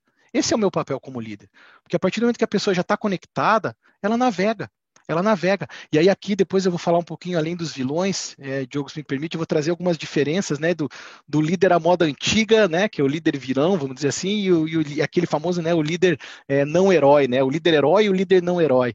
E aí aqui acho que tem um ponto bem importante. É, quando a gente fala é, a questão de, de, liderança em serviço público, Vitor, eu vejo assim, o serviço público no Brasil ele é bastante é, mal reconhecido. Por quê? Né? A gente olha aí várias estatais da companhia inchada, entregando um serviço de qualidade às vezes duvidosa, né? não, não contribuindo com o objetivo comum. É, não estou generalizando, existem obviamente boas estatais, mas a gente vê que o serviço público, de uma regra, de um conhecimento geral, assim médio, ele, ele tem uma crítica é, um pouco acentuada. Como é que a gente faz para mudar isso? Né? Eu acho que a partir da hora que a pessoa assumir um cargo público, é porque ela está ali para servir o povo independente se foi votado, se foi contratado, se foi nomeado. Ela está ali para servir o povo e entregar o que tem que ser entregue da melhor forma possível. Não é porque eu estou num cargo público, tenho a estabilidade XPTO, que eu vou me acomodar e vou fazer o feijão com arroz. Não, gente. Fazer o feijão com arroz pode te garantir no emprego, mas não vai te tirar daquela zona de conforto, não vai fazer com que você cresça. E aqui eu não estou nem falando de crescimento profissional, estou falando de crescimento pessoal também. É importante para a gente, nós somos um só. Né? O Nicolas aqui dentro de casa, com a Bruna, com a Laurinha e com o Bonifácio, é o mesmo Nicolas dentro da empresa. Tem que ser o mesmo Nicolas dentro da empresa. Dias que você não está bem em casa, você não vai produzir legal. Dias que você teve um problema na empresa, você não vai estar tá em casa tranquilo. Então é a mesma pessoa. Então, a partir da hora que você vê que você está ali com um propósito e você quer crescer como pessoa, é, in, é inevitável que você comece a melhorar. E aí, Vitor, acho que é um ponto a cerejinha do bolo aqui, quando a gente fala de serviço público, que eu acho que você poderia fomentar aí com, com as pessoas do seu time, é como é que você influencia, você tendo tesão naquilo que você faz, como é que você influencia os demais? Seja par, seja subordinado, seja líder, o líder do seu líder, como é que você influencia eles para que venham comprar essa briga comigo? É uma questão de propósito, uma questão de propósito, uma questão de vontade, uma questão de querer fazer parte daquele todo, daquele coletivo. Não sei se eu esqueci algum ponto, Vitor. Muito bom, Nicolas, muito bom. É, pessoal, eu quero agora trazer a pergunta que está todo mundo esperando, Nicolas. A pergunta que está todo mundo esperando.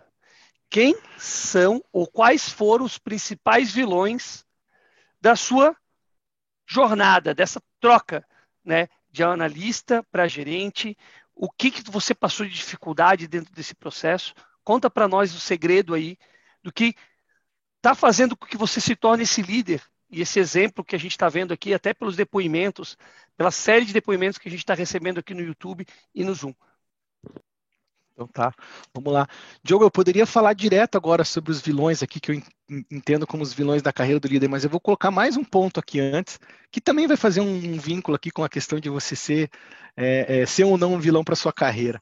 Então, quando você olha né? Quando você olha é, é, aquele famoso líder herói e o líder não herói. O que, que é o líder herói?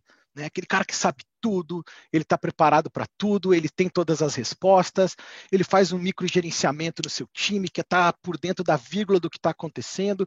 Se alguém do time erra, ele procura quem errou para crucificar aquela pessoa, para derrubar aquela pessoa. O cara explode, ele é muito feeling driven. Ou seja, ele é muito movido pelo seu feeling, pela sua energia, pela sua paixão, pelo seu momento. Já o líder não herói, é aquele cara que, pô, diferente. Ele, ele não está preocupado em ter todas as respostas. Ele está preocupado em saber quem as tem e desenvolver o seu time. Então, pô, eu não preciso saber tudo. Se eu não souber tudo, por exemplo, eu não sou o, o, o, o, especialista, por exemplo, em robotização de impostos. Não sou. Mas eu tenho uma pessoa no meu time que é. Eu conheço o processo de uma forma macro e eu consigo suportar. Mas se eu precisar entrar no detalhe, eu preciso recorrer para o meu time. Né? Então estimula também a autogestão. Você dá a missão para a pessoa e deixa ela desenvolver, deixa ela, ela progredir, deixa ela evoluir. Não fica ali querendo fazer um microgerenciamento, não dá. Né? Então o líder não herói também, questão de vulnerabilidade, ele não teme a vulnerabilidade. A gente sofre, a gente tem problema. A gente, como líder, sofre, gente. O líder chora também, líder também tem dor de cabeça, líder também tem dor de barriga, é, líder também chega atrasado, o despertador do líder também não toca às vezes, dorme um pouco mais do que deveria. Enfim, é, é normal, gente. Esse, essa vulnerabilidade, ela está presente, né? A questão também de, de, de, procurar vilões, né? Uma questão de erro. O erro ele está aqui. A gente tem duas formas de aprender. Uma delas é errando e uma delas é aprendendo com o erro dos outros. Então, se você teve um erro, primeira coisa que você tem que fazer é procurar solução. Né? Procurar solução. Gerencie a sua emoção, se mova por dados e encontre a solução para o seu problema. A partir da hora que a gente faz isso, a gente consegue se conectar e mostrar para o time que a gente está ali para contribuir. E aí, quando a gente fala de questão de ser quem é o vilão, né, ou quem são os vilões da liderança, é, eu vou listar aqui para mim é, o que para mim foram os nove pontos é, que quando eu parei para pensar nessa apresentação, nesse bate-papo aqui com vocês, é, eu, eu, pensei em preparar. O primeiro deles, eu já citei aqui, é a questão da gente não conseguir se desvincular da atividade operacional. Eu sofri bastante com isso, gente. Eu vinha de 15 anos ali na operação, na parte técnica, me envolvendo com o operacional diuturnamente, é, e aquilo ali para mim é, foi difícil. Eu falar assim, poxa, vou passar isso aqui para João fazer, eu vou passar para Maria fazer, como é que vai vir? Será que vai vir do jeito que eu quero? Não sei. Então, é, é, essa, essa, essa, essa virada de chave para mim foi muito difícil. Já fazendo a conexão, o segundo ponto que eu vejo como um vilão da, da liderança é, é, a questão da, da delegação. Né? Lembrando que delegar é diferente de delargar. Né? Então, quando a gente delega alguma atividade, a gente dá orientação, a gente mostra o que a gente quer e a gente espera um, e mostra qual, é o resultado que a gente quer no final do dia. E quando, a partir do que a gente começa a delegar aquelas atividades operacionais ou até mesmo aquelas atividades mais técnicas, a gente consegue concentrar o nosso tempo em gerenciamento do todo e pensar na estratégia da companhia. E aí essa questão da delegação para mim também foi bastante difícil, porque o que, que eu fazia? Eu chamava lá uma pessoa para tra tratar um tema, entregava aquela missão para a pessoa, a pessoa ia lá, trazia, trazia, trazia até a apresentação pronta para mim. Eu olhava e falava, hum, cara, vamos mudar aqui, vamos mudar aqui, vamos mudar aqui, vamos mudar aqui. Eu não mudei nada de conteúdo mas eu mudei a forma de apresentação. Poxa, aquilo para a pessoa que trouxe é broxante, né? é desanimador. A pessoa olha para aquilo e fala, porra, eu fiz exatamente o que o cara queria, mas fiz do meu jeito. Então, delegar, quando a gente delega, não tem que estar tá esperando receber do jeito que a gente faria. A gente tem que estar tá esperando o resultado que a gente quer, mas do jeito da pessoa. A pessoa vai colocar o coração dela ali, vai colocar o DNA dela ali, vai colocar a digital dela ali, para que o trabalho venha com a cara da pessoa. E aí, a gente começa a ter um processo de delegação onde as pessoas se sentem confortáveis cada vez que você passa uma atividade. Ou do contrário, a gente vai passar a atividade e a pessoa vai falar, putz, lá vem ele de novo, mandando eu fazer um negócio que era para ele fazer. Porque se for para eu fazer, entregar ele mudar tudo, então faz. Então, assim, não é salutar, né? Não é saudável. Então, a questão da delegação eu entendo como um grande vilão aqui da questão de liderança. E um terceiro ponto que para mim foi latente também é a questão da falta de prática né, com a liderança, é, liderança de pessoas. Eu não tinha prática, eu tinha exemplos bons, muito bons exemplos, e maus exemplos na minha carreira. Como é que você lida com isso? Como é que você aplica isso? Né? Então, por ser uma pessoa bastante observadora, eu conseguia ali é, é, é, pegar as qualidades que eu julgava importantes, pegar aquelas, aquelas, aqueles pontos que eu até achava ruins e falar: não, isso aqui eu não vou fazer com o meu time. Isso aqui eu não vou colocar em prática, isso aqui eu não vou deixar acontecer, vou fazer diferente. Então, a falta de prática eu entendo que eu consegui contornar ela um pouco com a questão de observação e, de novo, voltando para a minha primeira dica, né? A questão de você ter mentores na sua carreira. Você ter mentores na sua carreira. Esses mentores vão te ajudar a, a construir um processo de liderança é, de uma forma mais, mais saudável. O quarto ponto aqui é, que eu coloco é a questão de empatia. Né? A gente está ali no dia a dia, a gente está focadão, a gente olha para o colega e fala: vem comigo nessa, vamos entregar junto, colega, e vamos lá, dá um gás, dá um gás, dá um gás. Mas espera aí, se você não tem uma empatia para entender o momento daquela pessoa, a qualidade daquela pessoa, a condição da, daquela pessoa para entregar aquele tema, não vai adiantar. Não vai adiantar e a sua liderança vai cair por terra. E a tua falta de empatia vai impactar na confiança do time, vai impactar na autoestima do time e que fatalmente vai refletir no resultado da empresa. E aí aqui o quinto e sexto ponto, que eu, que, eu, que eu entendo como um vilão também, é a questão de planejamento. A falta dele ou o excesso dele. Né? A falta dele ou o excesso dele. De nada adianta a gente, a gente, a gente planejar, planejar, planejar, planejar e na hora de executar não entregar o que está que tá precisando. Né? O inverso também é verdadeiro. Não, não adianta você gastar ali uma semana no planejamento de um, processo, de um projeto que deveria levar três meses e você entregar uma porcaria de um projeto. Então, a questão do planejamento é muito importante. E aqui eu não falo só de tempo, é questão de tempo, é o planejamento do recurso, é o planejamento da necessidade, porque às vezes você fala, preciso de 10 dias, o negócio olha para você e fala, cara, preciso disso em 5. Como é que a gente faz? planejamento. Então, tanto a falta quanto o excesso de planejamento, eles são primordiais, são fundamentais, né, para a gente ter atenção aqui para não, não, não, não cometer esses equívocos, né, não cometer esses erros. O, o, o sétimo ponto que eu coloco aqui é a questão de, de, de agenda, né, agenda. Saber, a gente tem que ter noção enquanto líder, né, até mesmo enquanto colaborador, analista, técnico, até o estagiário da companhia. Estar ocupado não significa que a gente está produzindo, Estar ocupado não significa que a gente está entregando. Então a gente olha às vezes para as nossas agendas e esse momento de pandemia ele deixou isso até mais, mais latente. É, as nossas agendas estão tomadas por reuniões, uma em cima da outra. Às vezes uma sobrepondo a outra, às vezes três reuniões no mesmo horário. Então, beleza, aí você olha a tua agenda e fala assim: ah, essa semana eu tive 50 reuniões, produzi pra caramba. Não, você só esteve ocupado. Se você não, não guardou tempo para gerir o seu time, se você não guardou tempo para planejar suas atividades, se você não guardou tempo para atender o seu cliente interno de uma forma é, é, é, é, boa, uma forma competente, você só ficou ocupado. Você não produziu, não produziu, não entregou. Então, como é que a gente evita isso? Atenção, né? Atenção. Tem que estar sempre esperto ali sobre o que a gente está fazendo é de fato, né? E aí vem lá o Eisenhower, né? Se é importante, se é urgente, saber onde enquadrar ali cada uma das suas necessidades para saber, né? como é que você vai atender o seu cliente e o objetivo do negócio da forma mais, mais importante. E aí o oitavo e o nono que eu, que eu coloco aqui, eu posso falar deles juntos, né? É a gente não subestimar a posição de liderança e também não achar que é fácil. Quando a gente está na cadeira de analista, a gente olha para cima ali e fala para o chefe, pô, é fácil estar tá ali. O cara está lá sentadão, né? A pessoa está lá sentadona, só mandando, delegando, recebendo, compilando aquilo ali e levando para a diretoria para tomada de decisão. Quando a gente está sentado na cadeira, que a gente está muito envolvido na, na, parte operacional do dia a dia, a gente tem essa visão. A gente tem essa visão. E não é isso. Então, não é fácil estar numa cadeira de liderança. A gente tem que tomar decisões que às vezes a gente não concorda, mas faz parte do negócio, então vamos embora, vamos entregar.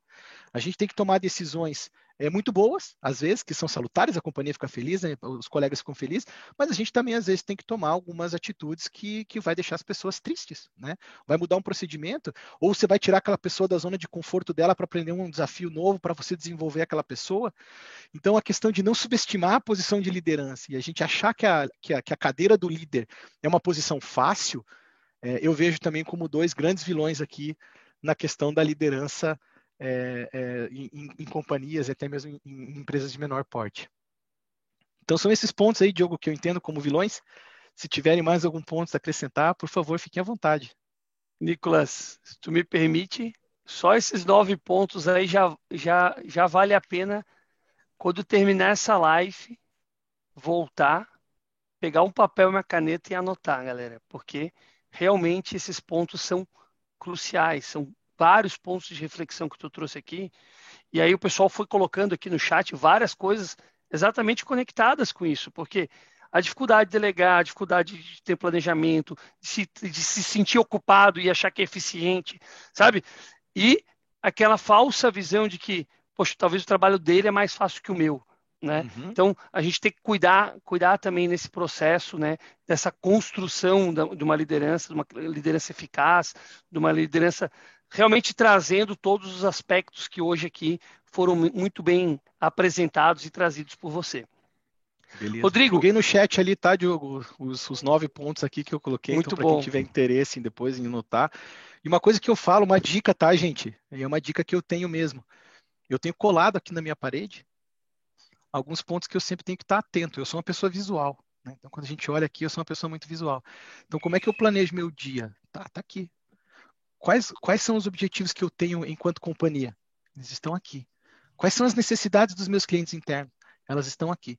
Então, naquela hora que a gente está com a moral baixa, né? Que a gente está aquela, pô, cara, tô cansado, tô sacudo, tá difícil. Como é que eu faço, né? Olha para o seu papelzinho. Olha para o seu papelzinho, entenda qual é o seu propósito, entenda qual é a sua participação, entenda como é que você consegue contribuir é, para os resultados e para as pessoas que estão à sua volta. Como eu disse no início, né? Se daqui a três meses alguém lembrar de uma frase que eu falei aqui, aplicar no seu dia a dia e ver que foi legal, que deu resultado, pô, eu ganhei meu dia né, essa hora e meia aqui investida para bater esse papo, já valeu. Já valeu, já fez com que as pessoas conseguissem aprender um pouquinho é, com os erros que eu cometi na minha carreira, para não cometer os mesmos. Rodrigo. Muito bom. É muito bom. Posso falar então rapidão? Só para finalizar aqui. Vai lá, vai lá, Rodrigão. Então, eu tava, tu tava falando aqui, cara, eu vi assim uma, o resumão assim do que tu falou e eu percebi assim, poxa, comecei a refletir com que bacana isso tudo que o Nicolas está falando, como o Nicolas já está maduro em um monte de pontos assim é, na questão da, da, da, liderança, né? Mesmo que tu tenha começado faz dois anos, que não é pouco, mas eu digo assim, tu está bem maduro, parabéns com, com relação a isso. E eu comecei a pensar, poxa, como que o Nicolas chegou lá, né? Eu acho que isso é uma pergunta que não é só minha, eu acho que é uma pergunta de todo mundo, né? Às vezes a pessoa está ali, um analista está te assistindo agora e tá pensando nisso, né, cara? Poxa, como é que eu vou, vou crescer? Como é que eu vou, como é que eu vou chegar lá, virar um gerente, virar um diretor, enfim. E, e eu peguei um ponto que tu falou ali que eu acho que, que é muito bacana, né? Tu tá sempre mostrando que tu tá sempre se colocando em, situações onde tu sai mesmo da zona de conforto, né? onde tu se coloca em situações que são desafiadoras para ti mesmo, né? Eu tenho percebido isso. O fato de tu estar tá aqui hoje já é um pouco disso, né? O cara nunca foi youtuber já está aqui arrasando aqui a galera toda. Não, realmente, não, batendo recordes aqui, né? O Diogo tá louco, botou nós tudo no bolso aqui, né? Mas enfim, cara, e eu acho que é isso que faz. Eu acho que a gente tem que se colocar em situações, né, fora da zona de conforto, porque a zona de conforto é aquela coisa que, que é o platô, né, cara? Aquela coisa, aquela mesmice, né? não, a gente não aprendeu nem a andar de bicicleta na zona de, de, conforto, né, cara? Porque a gente não sabia andar de bicicleta, a gente teve que pegar a bicicleta e sair, cair, sair, cair, tentar, tentar, tentar. E eu vejo que tu está sempre se colocando nisso, eu queria te dar os parabéns nisso, e queria também fazer essa reflexão aqui para todo mundo que está assistindo, porque realmente, cara, não tem como a gente crescer na vida se a gente não se colocar em situações diferentes, se a gente não sair, né? Como é que tu vai virar gerente se tu não tem as atividades de gerente ainda? E como é que tu vai mostrar que tu, que tu é bom naquelas atividades que tu não pode não tá fazendo? Não é mesmo? Exato. Então, para tu ter essas, essas atividades, tu teve que colocar na frente, né, o teu a tua se, se colocar à disposição, colocar algumas atividades e fazer aquelas atividades, mesmo que tu não estivesse recebendo como gerente, né? Porque as pessoas elas querem tipo, ah, eu quero ser gerente, mas ela nunca pegou uma atividade de gerente para fazer, né, cara? Então, tu tem que começar a fazer um pouco daquilo, começar a se se colocar à disposição para fazer aquilo, né? É, e aí tu vai começar a crescer como pessoa, como teu conhecimento, e aí tu consegue absorver as coisas, tu consegue absorver cargos que também estão muito relacionados com o que tu sabe, né? Com o que tu está é, disposto aí, que tu pode entregar. Então, é, eu acho que a última pergunta, Nicolas, é, eu estou meio que fazendo uma pergunta e respondendo, mas eu queria que tu respondesse isso também. Se tu pudesse dar uma dica para o cara, às vezes, que é analista, que tá, às vezes ele está lá fazendo sempre a mesma coisa, ele não sabe exatamente, poxa, como é que eu dou o próximo passo? Como que foi para ti isso? Acho que daí, acho que resolve a nossa live hoje aqui, né, Diogo? Acho que já está bem no fim, né? É, então, assim, tu tens 30 segundos. Tô brincando. Tu Não, pode falar. Então, é uns dois minutos aí, vai lá. Vamos lá. E um minutinho. Eu acho, é, eu acho que é bem tranquilo, sabe, Rodrigão? É, eu vejo, assim, algumas características, né? Primeira coisa, autoconhecimento. A segunda característica que eu, que eu acho que a gente tem que ter em mente é, é paixão. Paixão pelo que está fazendo. Né? E aí vem aquela lá assim, ah, é, seja apaixonado pelo que você faz e, e não trabalhe nenhum dia. Né? Na verdade, você tem, tem, tem, tem, que ter, tem que ter tesão, tem que gostar do que faz. O terceiro ponto é paciência.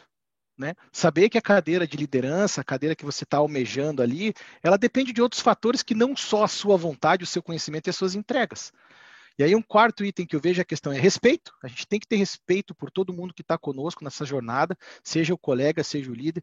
E aí um último ponto que eu acho que é muito importante é a gente olhar para aquelas pessoas que já estão no cargo de liderança e chamar para uma conversa. Ah, mas eu não sou líder ainda. Como é que eu vou chamar um diretor para conversar? Cara, você vai passar a mão no mouse agora, né? Era digital. Você vai procurar o nome do cara lá no Teams, vai chamar e ele vai falar assim: Oi, fulano de tal, fulana de tal. Eu posso conversar com você cinco minutos? E você vai chamar a pessoa para conversar. E essa pessoa vai te dar um direcional, vai te dar um guide, vai te dar alguma coisa. E aí aquilo que você falou. Pede ajuda, né? Pede ajuda. Exato. Exato. E aí aquilo que você falou.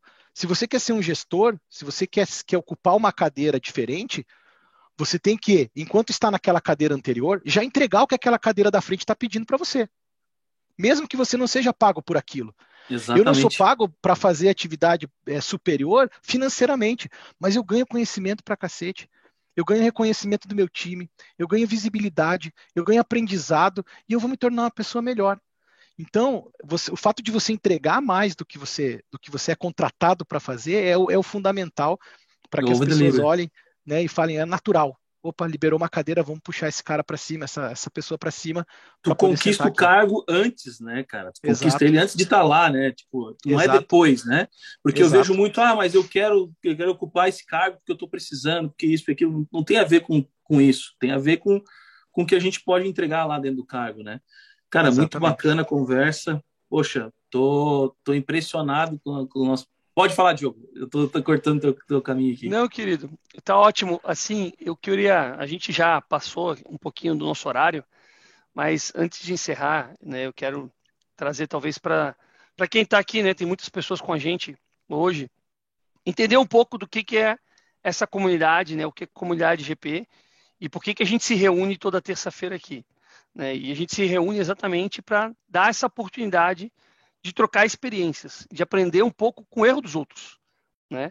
A gente já tem uma carreira complexa, a gente já passa por momentos difíceis no nosso dia a dia.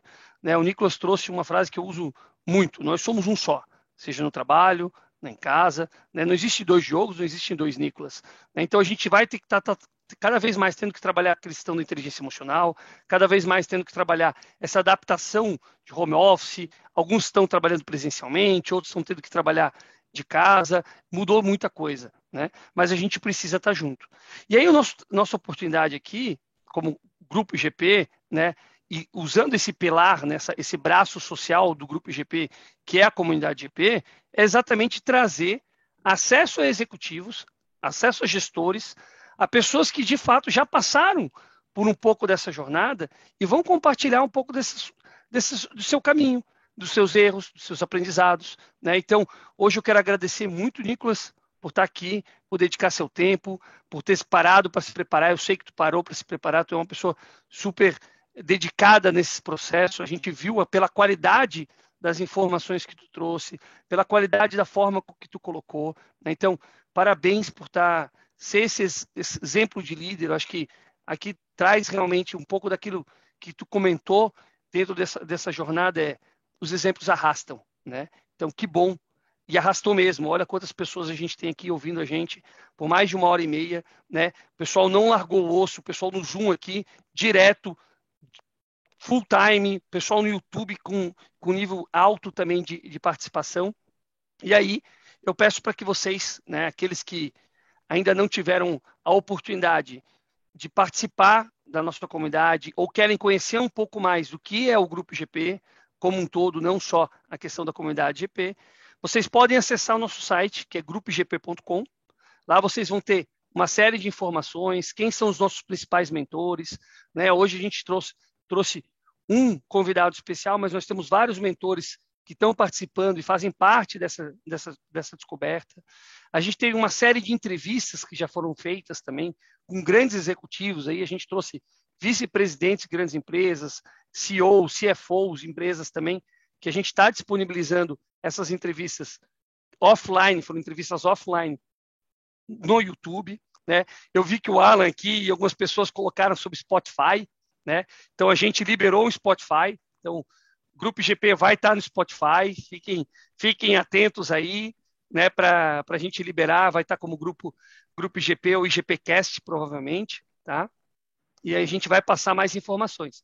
E se vocês gostaram, fica o convite para toda terça-feira, sete e meia da noite, estarem aqui com a gente, bater esse papo, né? É realmente trocar experiência. Quem, quem tiver um pouco mais de disponibilidade de tempo e quiser participar no Zoom, Venha participar no Zoom. Olha como é interessante, pessoal, poder trocar ideias, colocar suas dores, colocar suas dificuldades. Eu acho que o grande diferencial do que a gente tem hoje de outras lives que acontecem no dia a dia é que aqui a gente dá oportunidade para as pessoas fazerem as perguntas delas e contarem um pouco das suas histórias, né?